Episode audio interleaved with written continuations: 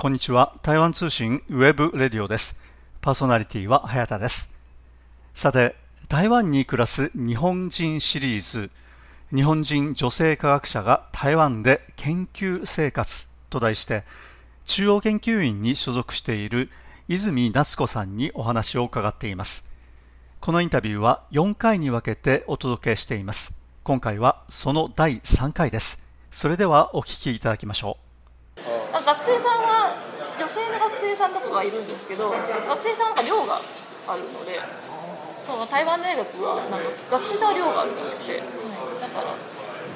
それ学生さんっていうのは台湾大学、まあ台湾大学あのに留学されてる、はい、まあ、中央研究院っていうのは、まあ、独立した研究所なんですけども、はい。あの研究所自体が台湾大学の中にあ中にはい、るんですね、ちょっとややこしくて、はい、あだからその台湾大学の学生さんとは結構、あ交流。はい、あの中央研究院は学生多分取れない。ので。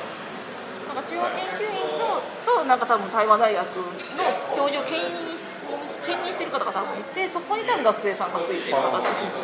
になってるんだと思います、はい、だからそれでその日本から留学してくる学生さんとかもたまにいらっしゃるするんですけどそういう方は 量があるのであんまり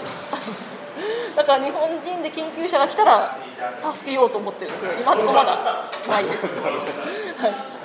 今はそういったその日本から、はい。その理系の研究のために留学してくるっていう学生、はい。日本人の、まあ、これは男女問わずだと思うんですけど、い、らっしゃるわけですよはい、びっくりしました。すごいなと思って。いやなんか私が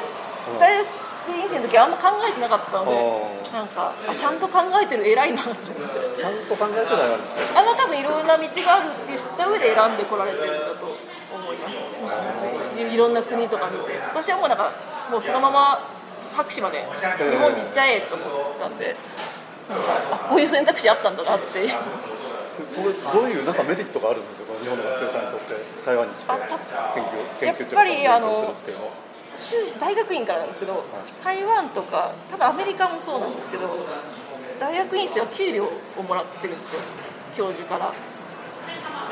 日本は学生が学費を払って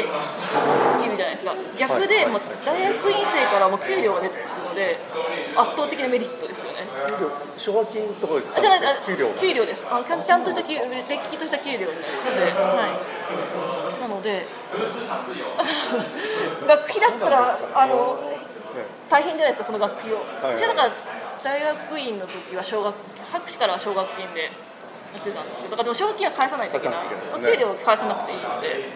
あ知らなかったんですよ海外って。給料出るんだって。だから多分その分入るのは難しいと思います。やっぱ教授も給料を払うのに値する人物かどうかっていうのをチェックするので、はい、あなるほどなるほど。だから多分厳しい環境なんだとは思います。そのやっぱそれはあくまでもあ給料もれですかその、えー大学院以上大学院以上だと思います学生さんは多分学部は違いますと思いますはいじゃあその日本の大学をはい。出て、まあ、はいその専攻を続けようと大学院に行こうとした時に、はい。台湾というのは一つの選選択肢になるわけとかまあ他のアメリカとかちょっとヨーロッパがどうだったか覚えてない。アメリカ台湾は少なくなってる給料が。給料が。はい、そのなんか大学博士課程の時に海外の研究員研究会行ってで給料もらってないのって言われてそのアメリカの人とかにえじゃあどうやって暮らしてるのみたいなこと言われてそこで初めて私は知りました。あ海外の研究大学院って給料もらえるんだと思って それぐらいちょっと私は無知だったのでなんか最近はいろいろみんな知ってるんだなっていう。それ知ってたら海外来てました。それもありますね。はい。それはもちろん選択肢になると思います。やっぱり博士まで行っても20代後半まで学生になるわけじゃないですか。はいそこまで無収入って結構きついのはありますよね。っていう泉さんどうされてやはりご両親の。あだから修士まではそのお金ってしまって博士からは奨学金で。ああじゃああのこちらの大学院に来てそういったあの給料が出るってことですけれども、そうするとそれでも勉強もできるし生活もできるっていうはい。そういった状況あだと思います。はい。だからバイトとかしなくていい。羨ましいですね。はい、いいなって思います。あなんか一応その、日本にいる時もなんか、TA とかなんかティーチングアシスタントとかリサーチアシスタントとかで給料いままあ、バイト的な感じで給料自体はもらってたのでそれとか奨学金とそういうバイリサーチバイトみたいな感じのであの暮らしてはいけたんですけど、でもまあここにいる学生さんはもうそれが100%給料で暮らしていけてるわけなのでいいなって。羨ましいですねはい、知らなかったと思ってちゃんと調べとけばよかったって思いました まあでもだからこそ日本で生きてあの生き残れたのかもしれないです。多分やっぱきその私は大海外の大学院を経験してないから好きかって言ってるんですけどやっぱ厳しいとは思うのでやっぱそれは海外でやっていくのとあとはなんか試験があって試験が通らなかったら退学になるとかそういった話も聞くので死んだもそんなことはなかったので、はい、なのでやっぱその給料もらってるっていう分あの厳しい環境に置かれてるからすごいなと思って見てます。なんかはいはいでもそういったその制度はいっていうかその、えーが海外にあるっていうことを、はいまあ、より多くの日本の学生さんたちが知るようになると、はいもっとみんな出るかもしれないですよねかもしれないですね。はい。だって生活できるわけですもんねそれで。はい。と思います。はい。研究者のやっぱり1万1人前になるとなかなかやっぱり時間かかりますよね、はい大学院行ってでそれからまた研究の仕事をしてはいってい。うことですから、そうです。だからそのまあ早いに越したことはないのかちょっとわかんないんですけど。だからそういう時はそのまあ基本日本だと修士が2年間で博士が3年間。で、まあ、卒業を伸ばすことはできるんですけど伸ばせば伸ばすほど自分のその出費が増えていく。はいはいからもう絶対伸ばしたくないからもう絶対3年出るんだ、まあ、それはある意味いいんですけど多分海外とかだと別に台湾大学と5年ぐらいかかる45年ぐらいかかるらしいです。博士で。あそうなんですか。はい、それでみみっちり研究してみっちり勉強してみっちり研究していいとこに行くっていうあああそれもいいなって思いましたもう一回戻ってみようという えもうさすがにもう。はい。もうあの博士課程あの博士論文書く時の前のなんかプレッシャーに、もうあれなんですけどなんかそうやってこうみっちりそのいやまあ3年でも十分に勉強させてもらったからなんかしあの全然甘いこと言ってるわけじゃないんですけど結構そんな45年かけて博士課程を過ごすっていうのはそういう道もあるんだなって思いました、はい。うんそれもやっぱ給料もらえないとできないじゃないですか、うん学費払いながら5年も6年もとかはちょっときついなって思ったので、まあそういったその理系の研究者の方たちって、はい。今あの世界中ではい、取り合いになってませんか？パリだと。優秀な方は取り合いになってると思います、はい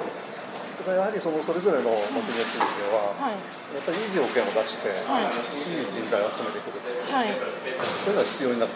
きてるというか、まあはい。国策としてそういうあ方向っていうのがあるんですしょうねね。はい。と思います。そうすると日本はだんだん人減っていきませんか？どうなんですかね。まあいらないのであれば仕方ない。いらないとどうなんですかねはいはい、そういう人材が欲しいかどうかにもよりますええね、大学院の,、はいあの給料をはい。聞いただけでも、はい。日本に残る人少なくなってしまうんじゃないかなっていうようなそうですね。気がしないでもないですけれど本当にそれでも海外に、まあやっぱでもその分難しいのは難しいので、ええ。そのハードルが高いんですけどでもまあそうですね。でも給料もらえていい環境で研究できるってなったらまあ優秀な方が外出るのはまああるかもしれないですね。っていう気はします。なんかそこはでも何とも言えない。ですはい。あの研究の環境自体は、はい。まあ、日本でも研究されてて、はい。こちらで、はい。あのニコライトもされてるんですけれども、はい。どうで違いっていうのはありますか、まあ、どっちがいいとか悪いとかって言えないかもしれないです勝手なイメージですけど台湾はまあ結果出すなら何やってもいいよみたいな雰囲気は感じます。けどなんか論文さえ書くなら別に。あなんか聞いたわけでも何でもないのでなんかただの雰囲気で。ちゃんと論文とか書くなら別になんか家でずっと仕事しててもいいし別にっていう勤務時間とか好きにすればっていう雰囲気は感じますね。予算なんかはどうですか？研究。例えばその海外の望遠鏡はいとい。うのに、はいまあ出張費っていうのがいると思うんですけど、あそういった予算っていうのはどうですか？出やすいとか出にくいとか私は実はなんか日本にいる時は研究員とか自分でそのか科研費ですか研究。費を自分で書類書いて出してっていうのがもうなので、まあ、それが通ればっていう感じだと思うけどでも台湾だと今のプログラムそういうのが出せなくてだから全部その私が極力上司が取ってるお金で全部やらせてもらってるので、その人がいかにお金を取ってこれるかによってくるっていう話はなるほど。ボスによるボスによるとは聞きました。でもなんかそ、まあ、ちゃんと理由だけ言えば出してくれることが多いですね、そのまあ、金観測もありますやっぱ研究会が結構多かったりとかもするのでコロナの時は基本オンラインだったんですけど、やっぱりあの現地に行って話すっていうのが結構大事でそうするとやっぱその1週間の研究会に行くので旅費くださいとかっていうのがあるんですけど今のところなんかお金ないからダメって言われたことはないです。はまあ、そんなに頻繁に行ってないのもあるんですけど、はい。そうですね、まあ、しばらく動けなかったってはい、でも今年2023 2023年でしたっけ？はいそうです。だって私ちょっとアメリカ行って台湾あの日本行ってとかあってちょっと来月のヨーロッパとか行かせてもらうんですけどあそこら辺はなんか大丈夫でした？出してもらってしまいました。そのボスから？はい。あのちょっと行きたいんでって言ってお願いしますって言って。はい。なのでそこら辺はそんなにはいあちゃんと身の身のあるものだったらそれでも日本も変わらないとは思うんですけどちゃんとなんか身のあるものであれば構い構いませんよっていう、はい、雰囲気だと思いますじゃあそのボスの教授とはい。仲が良ければ出してくれるとか、そういうま あそうですね。そういうとはありますから。ね、はい、多分まあ仲良ければとか、まあ、ちゃちゃんとプレゼンができればなんかこういうことがしたいからここに行くんだとかなんかこういう発表がしてこういう人と話したいからこの研究会行くんだみたいな、まあ、理由もなくなんかちょっとなんか楽しそうだから行ってきますだと多分。あのそう。出してくれない。絶対ダメだと思うんで。はい。そうですね。だからまあだからちょっと自分で取ってきないからちょっと何も言えない何とも言えないんですけど、今のところその研究費で困ったことはそんなにないです。ねやっぱ最近論文とかも出版するのにもお金がかかるんですけどそこら辺も特にまあガンガン出しなさいっていうようなあーで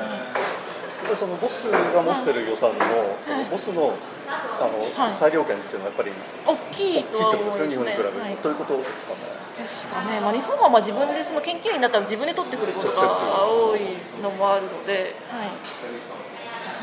まあでもすごい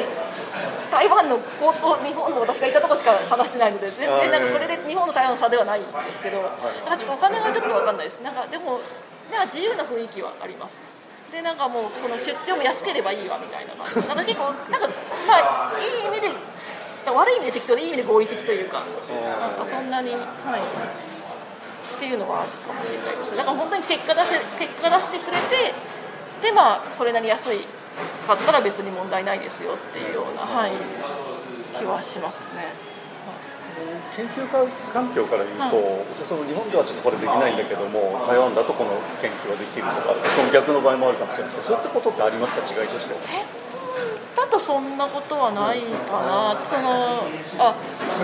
そうですね。やっぱその日本独自の望遠鏡にアクセスしづらいとかっていうのはもちろんある日本って結構何個かいい望遠鏡があるので台湾にいたらそこにこうアクセスするのがちょっと難しいとかはまあでも、まあ、共同研究者自体とかではできるので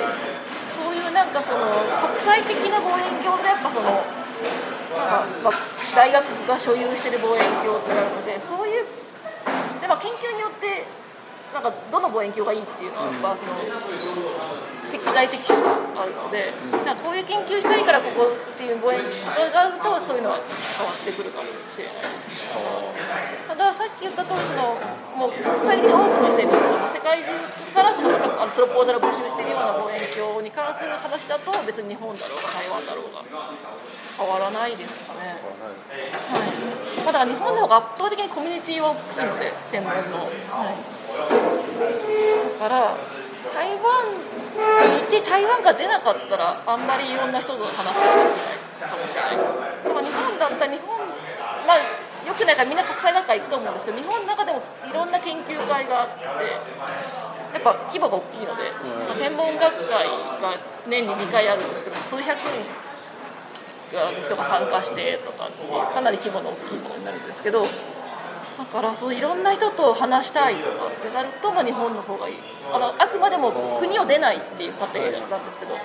なんか外に出るなら別に、そこに行けばいいわけですか。はい、学会でって。いうまあ、その母体数は全然やっぱ日本の方が多いのはあります。ああくまで台湾と日本の2つなんですけど、ねであので天文っていう分野だけなんですけど、はい。なので圧倒的な母体数は日本の方が大きいのでもしかしたら分野によっては日本の方がいいところはあるかもしれない私がやってる分野はそんなに